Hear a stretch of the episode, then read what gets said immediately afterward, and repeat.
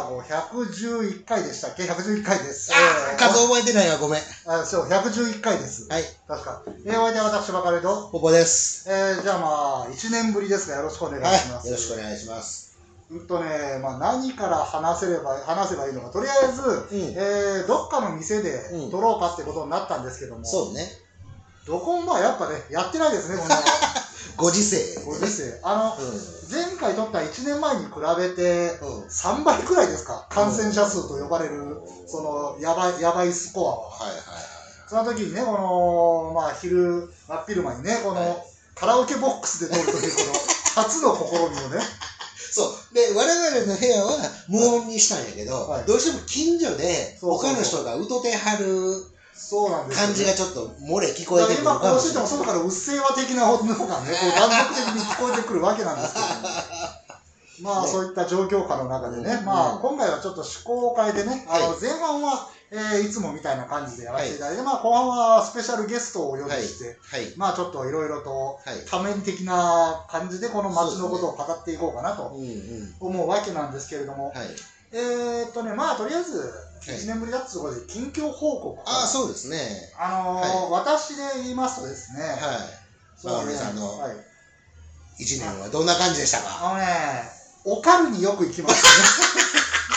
ああ、そそうそう、あの、おお店的にはうん。もう災難でしょうがないんでしょうけども、うん俺的には、おかるに並ばずして入れるっていう、はあ、今そんな感じなんですね。日曜がですよ、日曜日のおかる、うん俺がまあ口開けで行って、1枚食べ終わるぐらいにうん。2組目が来るとか、そんなんだ。そうなんですよ。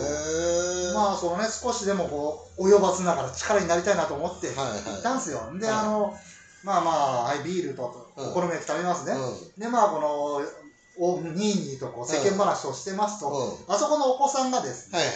まあ、これもね、時代だな、子供同士で、あの動画撮ってはい番組っぽくして遊んでるんですね。へえ。可愛いなーって。ブロードキャスターじゃん。そうなんですよ。うんで、番組のタイトルが、う南の放課後。ああ、それね、あのー、あやちゃんから言われとってん。はい、ひらがなで南で。そうそうそう。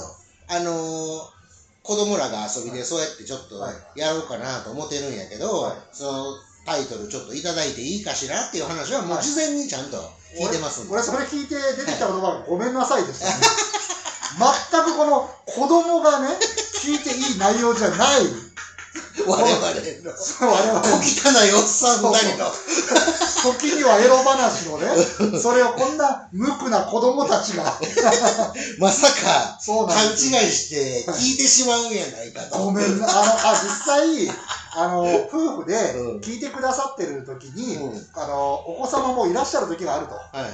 AV の話とかになるとさすがにそこでピッてあ止めると。ああ、なるほどね。なんです。でもね、その、町の未来の子供たちが、うんそうやってね、うん我々のやってきたのを、名前を継いでくれるなるほど。これは素晴らしいことだな本と思当うんですよね。そうですよね。俺はまあそう思って、はい使ってええかな言うてわざわざ聞いてきて、そんな別に本当は聞かなくてもええ話やのに、うんわざわざ聞いてきてくれて、ええ全然つこてつこて言うて、言うてたんやけどね。うん。まあそれ嬉しいよね。ね、ううんん。で、まあ、そうこ勘違いだけはくれぐれもな、すせねえんように。そうですよね。うんうんで、あとはまあね、それから、まあちょいちょい言ってたんですけども、その後また、えー緊急事態宣言出まして、はいはい3回目の。はい。はい。で、まあ、きつめのやつですよね。うんそう、ラジオ撮ったと、前のラジオ撮った時は1回目の緊急事態宣言だったんですよね。そうですね。はいはいはい。2回目の緩いのが出て、それでも収まらなかったから、まあ3回目のきついの。うん。これがまあ、やっぱりまた街がシーンとなりまして、うんおかるに電話しても、うんえーあの、当分休みますっていう、あの、あ、そうオーナーの声でうん 入ってて。だからそうですね。今まあじゃあ閉まってるんかな？今どうでしょうね。まあ、いや、今、マンボウだから空いてんじゃない？いや、ちょっとわかんないですけどね。とりあえず、あの、皆さん行くときは、一回電話しましょう。俺も電話しましたから。なんか、こう、図らずともさ、はい昔やってた南の放課後のオープニングのさ、今週の南飯みたいな感じのさ、はいはい。この一年の南飯みたいな感じにちゃんと、マカロニさんなりの形でなってるじゃない？そうそうそう、そうですよ。長いことやってる乗っか、乗っかりやがっあとはあれですね、あの、うん。平日の2時過ぎて、うん。バーミヤン行ったら、ビール200円なんですよ、あ平日そうそういうの見つけてくるね。そう、そうやってまあ、ささやかにこれなるほどね。日常を過ごしてましたはいね。はい。で、その、オカルでもまあ、聞かれたし、はい。うん。まあ、いろいろ、すごいよく聞かれるんですけど、うん。おばさん何やってたの？俺は、ドブロックを、うんまあ、人に譲って、うん。それからまあ、しばらくして、あ、本当に沖縄行きやがったってなって、うん。石垣島でずっと住んでまして、何してたんっていうのをよく聞かれまして。ようやくお店ができまして、あはいはいはい。はい、今はね、えーっと、カフェバル、カフェバル、チンプっていうお店。あの、はい。カタカナで？いや、英語で、あ漢字じゃなくて。英語で CHIMP で、チンプなんですけど、それはな、何語でなんとかのまあ、チンパンジーの略ですよね。猿か。猿猿猿。だ我々ちょっと、こう、石垣というより自然なあ環境の中で、はい。我々都会人がはい。行って、その、向こうの暮らしに適合していくっていうことは、い。一回そこぐらいまで野生に戻ろうやないかってはいい。う、うん。なんかこう自然回帰、自分たちの魂の自然回帰みたいな意味を込めて、はい。我々ちょっとチンパンジーからやり直そうぜみたいな。まあ、チンパンジーは人間と、えっと、遺伝子の配列が5%しか違わないとえ言われていますちょっと賢なことも入れてくるんやね。そうですね。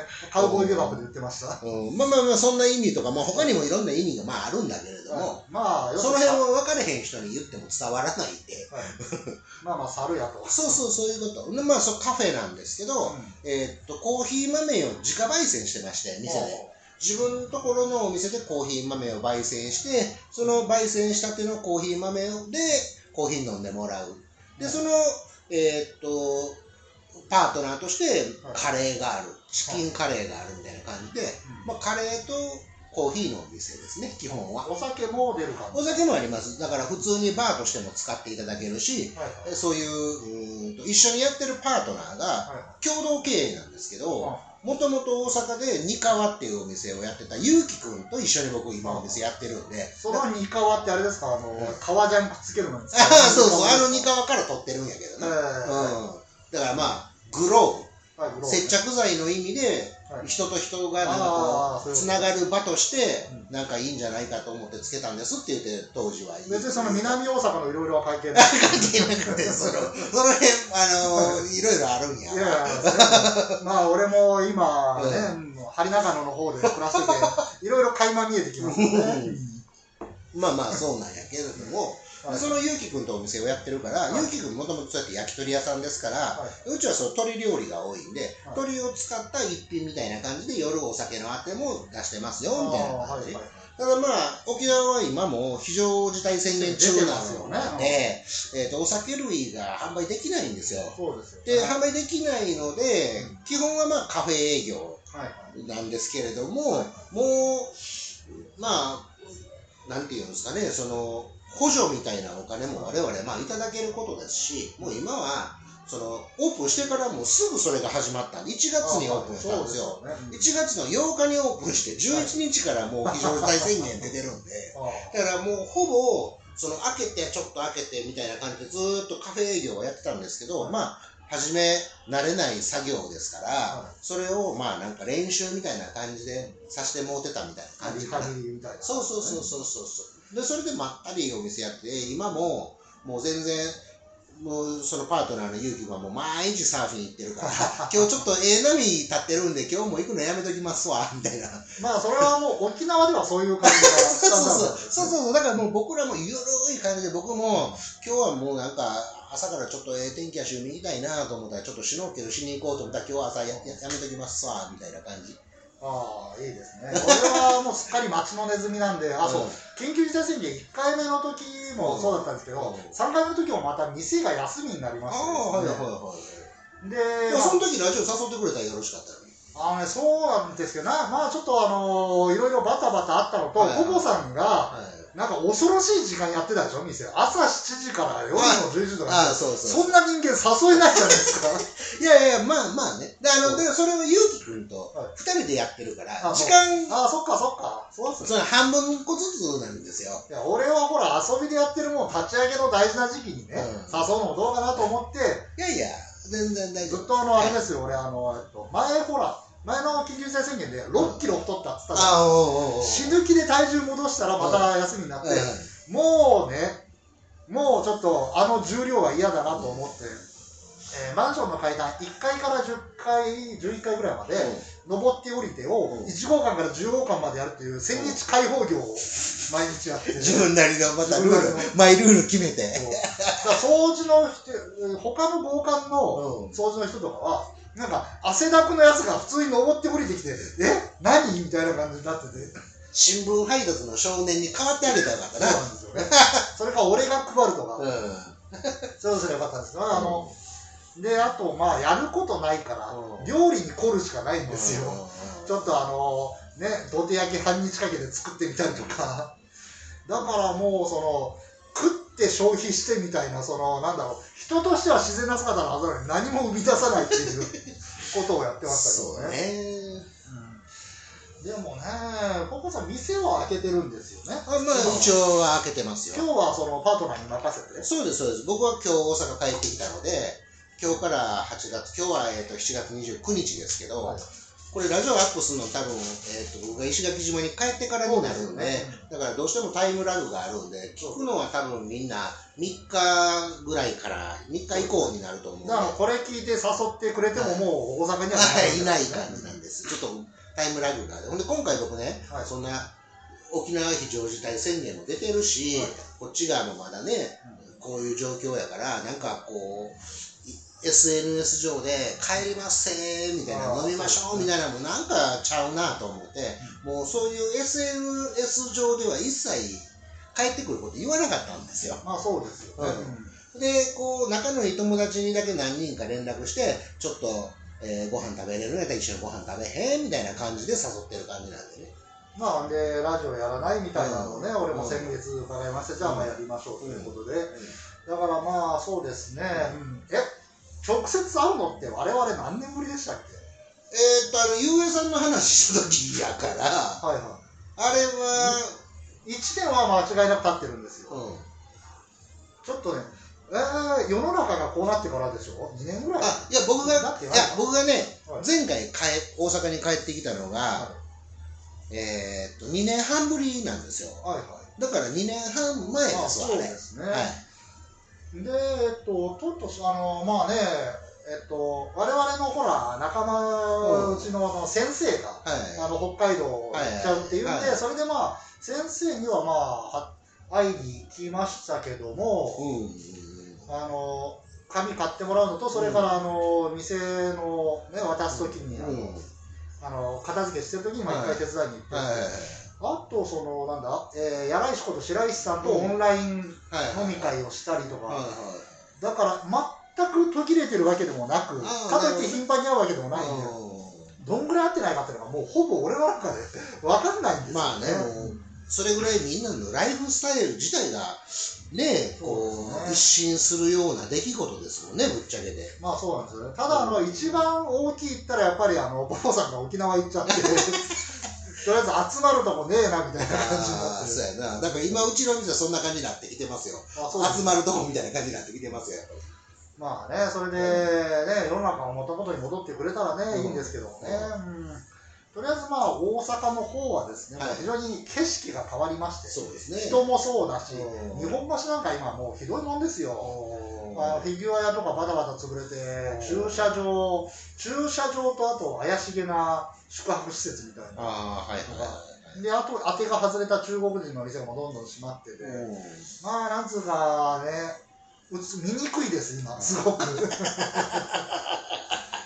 あんま楽しいとこじゃなくなってますね。なるほどねワクワクするところではないんだそうなんですよ。まあ、店やってる人たち、踏ん張ってる人たちもうん。いますけども、その周りがちょっとね、なんか、俺なんかもう帰ってきて日本橋で今さっきマカロニさんにちょっとついてきてもらいましたけども、はいはい。ウォーハンマーの店入ってもう早速うひょうひょみたいな感じ。で おのぼりさん、だるまの、ブラッドボールないんですかね 誰も分からへんと思うけど、まあね、そういう、ね、うん沖縄とか、沖縄だともうどうしてもね、うん手に取って見れる店とかないでしょ。いやもちろんもちろんないですよ映画館もないんでしたっけ？まず、ウォーハンマーっていう言葉を知ってる人がまずいないんじゃないですかね。あそうですか、うん。映画館ないんでしたっけ？映画がないんですよ。えじゃあエヴァ見た？見てない。見てないだから一切のネタバレを避けてきてよ。あのね来 来月の13高にうんアマゾンプライムで解禁あだからそれで見ようと思う。だって今こっち側もやってないでしょ。ああやってないのかなもうさすがに終わってるでしょ。だ僕今回は映画館唯一1個だけ、フィッシュマンズの今映あ画やってるんですよ。梅田ブルックセブンかな。はいそれだけはちょっとどうしても映画館のサイズで、あの、浴びるような音でフィッシュマンズを感じたいっていう。エヴァはねでもね、あのツイッターのカラー公式うん。の、あれひどかったですよあ、そう。もう劇場版公開されて1週間ぐらい経ったら、もういいだろうみたいな感じでもう出す出す出す出す、ここ映しちゃダメだろみたいなところが。あ俺はもう一切その辺の情報をシャットダウンしてるんで、いやまあちょっと気ぃつけないとね、うっかりあの8月13日まではなんとか耐えたい。まだ見てないし、何の情報も入れてないですから。えーっとじゃアベンジャーズエンドゲームはいや、見てないです。見てない。見てない。エンドゲーム見てない。見てないんです。えええ言われても。ー、あっぶね今今エンドゲームで言うと、うんこの場面映すようなもんでしたよっていうのを言う、うんあっぶね だってやってないんです。本島まで行くあれをいやそんなんでわざわざざ、なかなか行くこと、本島までも行くことないわ。いやーねエンドゲームは良かったですよああ、そう。映画が神話になった瞬間ですねあ あ、そう。後追いのくせにねあほんまやな。現代の古事記やからな。古事記でもルンベンちゃいますね。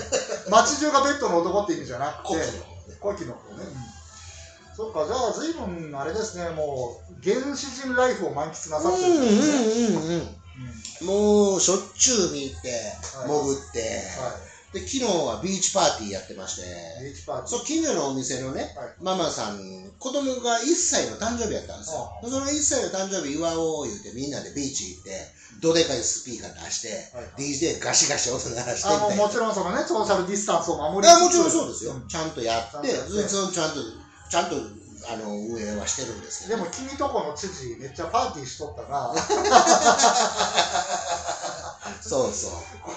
これをねなんか島じゃ別にうん。ね、珍しいというかね目舞台立てることでもないんでしょうけれども、なんかちょっとやっまあ、ぱり、仲間内が集まってですから、うん、それで DJ させてもらったりとかしてね。まだまあね、沖縄も増えてるみたいだしね、うん。まあ皆さんのこのね、自衛といいますかね、うん。このちゃんと一人一人が意識を持ってやっていかなきゃいけないとか、まあ一応言っとかなきゃいけないんだろうなとまあ思いつつもですね、まあそれでね、まあ思ったんですけども、うんえーっと、先日、先週かな、これ去年ですかね、はい。あの、えーまあ世の中がこうなってからなんですけど、けあ今年か、えー2021年、ほまあ唐突に入りますけど、う。ん箱根駅伝でう。ん沿道で観戦してた人が、う。んえー約18万人うんいたそうなんですよ。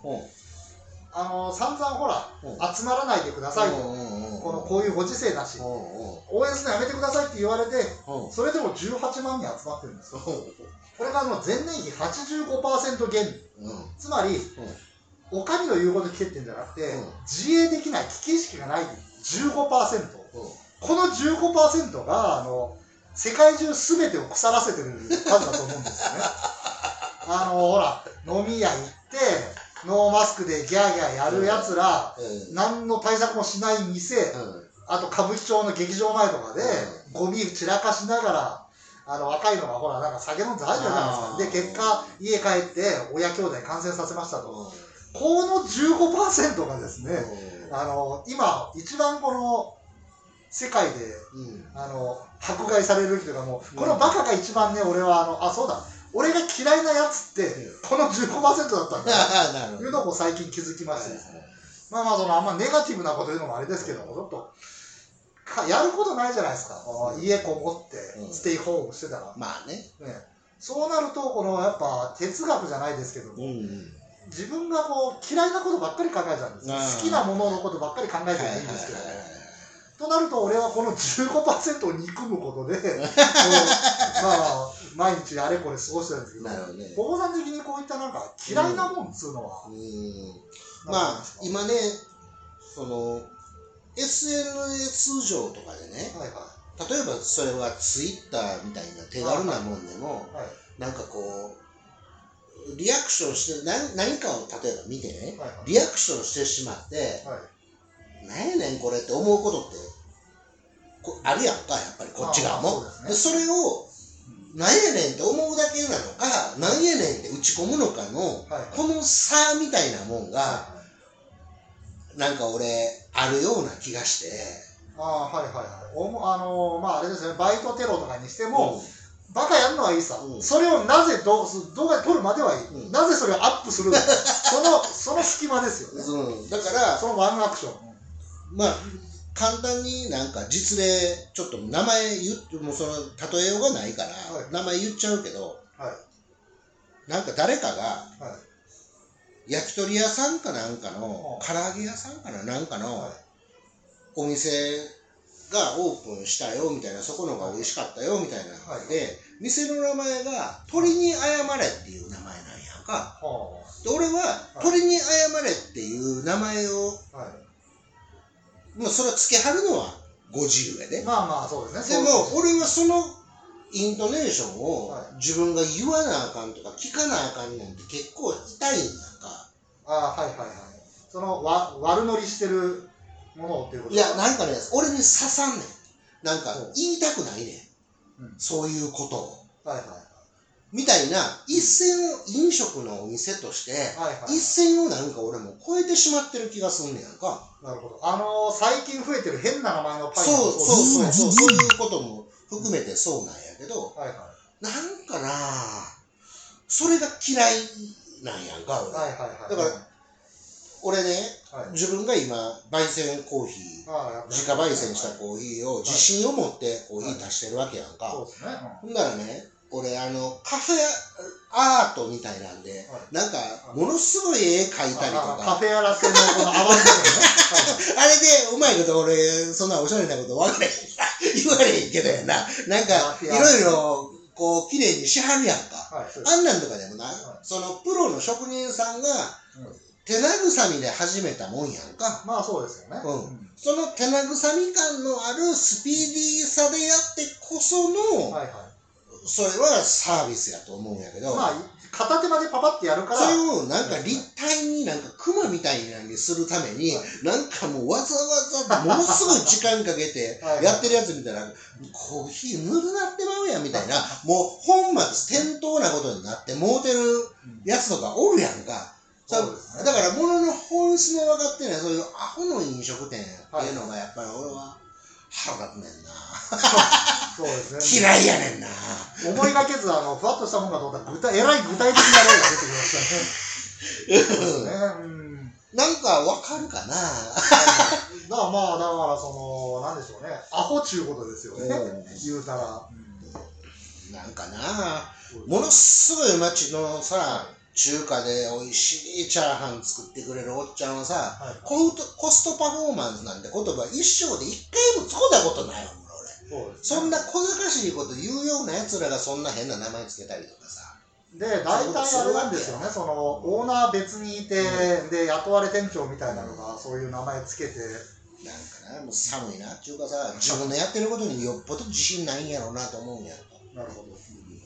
まあそうですよね。そういう、まあ、痛いものといいますか、うん。なんかねなんでしょうこの隙間産業を否定するつもりはないんですけども、なんだろうなそのもうちょっとさやりようがあるじゃんっていうのはまあ確かにありますよね、うん。まあでもねそういうとりあえずね古い店が潰れて、まあ今街でバタバタ潰れてますけども、その隙間にそういったものができがちなんですよね。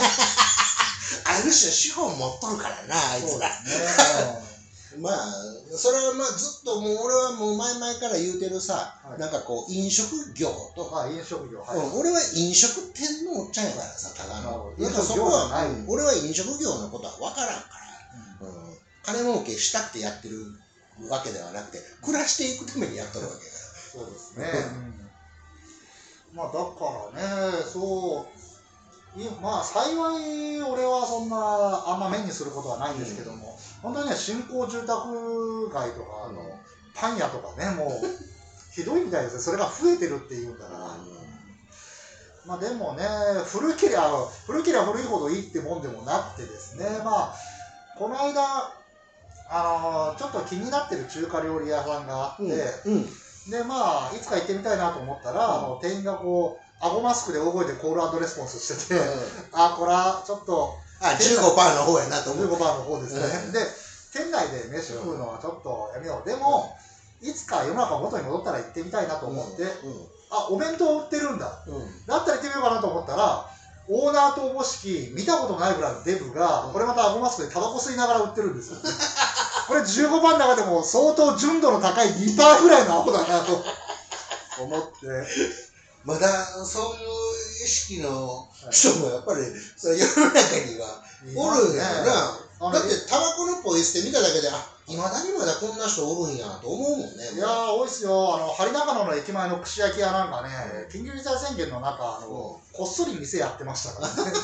あの、みんなが、あんま出てないけど、みんなのれんくぐって、こう、あの、入っていってみたいな感じだから、あ、俺酒出してんだなと。うんうんうん横のとんかつ屋は、多分血流しながら休業してるのに。そんな感じの、はいなんかこうまあそのより分かりやすなったというかさ、はい。コロナがあるおかげでさ、はいはいそれ人それぞれ、えー価値観違うからさ、はい。そのコロナに対する考え方も人それぞれなわけや、まあまあ、ただの風邪という人もいれば、うん。あの、もう重病だからうん気をつけようって人もいるし、うんうん。だからそれはうみんなそれぞれに考え方があったらええと思うし、はい。それがなんかお互い譲り合ったところでなんか妥協点でこういう感じがいいよねみたいなのが早く見つかればええのになとは思うんやんか。だから俺マスクももちろんしてるし、はいでもなんかもうなるもんはなるし、なったらなったでしゃあないし、どっか諦めてる部分もあるし。まあね、ただね、その、難波の、えっと、近鉄難波ビル、うん。サブウェイがまあかつてあったところあるじゃないですか。うん、うんあるある。あそこに今 PCR 検査センターがあって、あまあ俺はもう、もうわざわざ検査しに行ってね、それでかかってりゃ世話ねえなぐらいの感じで、まあ、近く通ったら、えー長蛇の列の検査待ち、うん。その真ん中で PCR、コロナは、えーただの風邪、ワクチンと打ったら死ぬっていうビラをまいてるおばちゃんがいて、地獄絵図や地獄ですよ。で、その周りで、あの、へそ出してる、あの、えー売り物のお姉ちゃんたちは我関節でこう、そこに立ってて、すげえな、俺って。12モンキーズの初めの方ってそんな感じやったかそうですよ。もしれうん。もない。しくは、あの、あれ、羅生門の時の今日すべてがここにある状態。なるほどな。そうそう。だからね、まあなんだ、白い不謹慎なこと言わせてもらえると、そういう面白い風景があちこちで見られますね。あまあ人の考え方もなんかそうやって割とこう表に出るようになってあこの人こうは考えてはんねんなっていうのが分かりやすいなんかこうリトマス試形式になってるんじゃないのって感じやけどね。ですね。まあ幸い俺最近はうん。黙っててもトラブルに巻き込まれるっていうのが薄くなってるんで、まあそういうとこ取り掛かっても面白いものが見れるドアなんですけど、で、あ、ちょっとまあ関係ないんですけど、その前に、まあちょっとラジオとかで言いそびれたというか、ちょっといいネタ、いい景色があって、あの、結婚する前に、かみさんとあのうちの両親を合わせる、いや、かみさんの親御さんとうちの親を合わせるっていうのを、難波のはい木曽路でやったんですよ。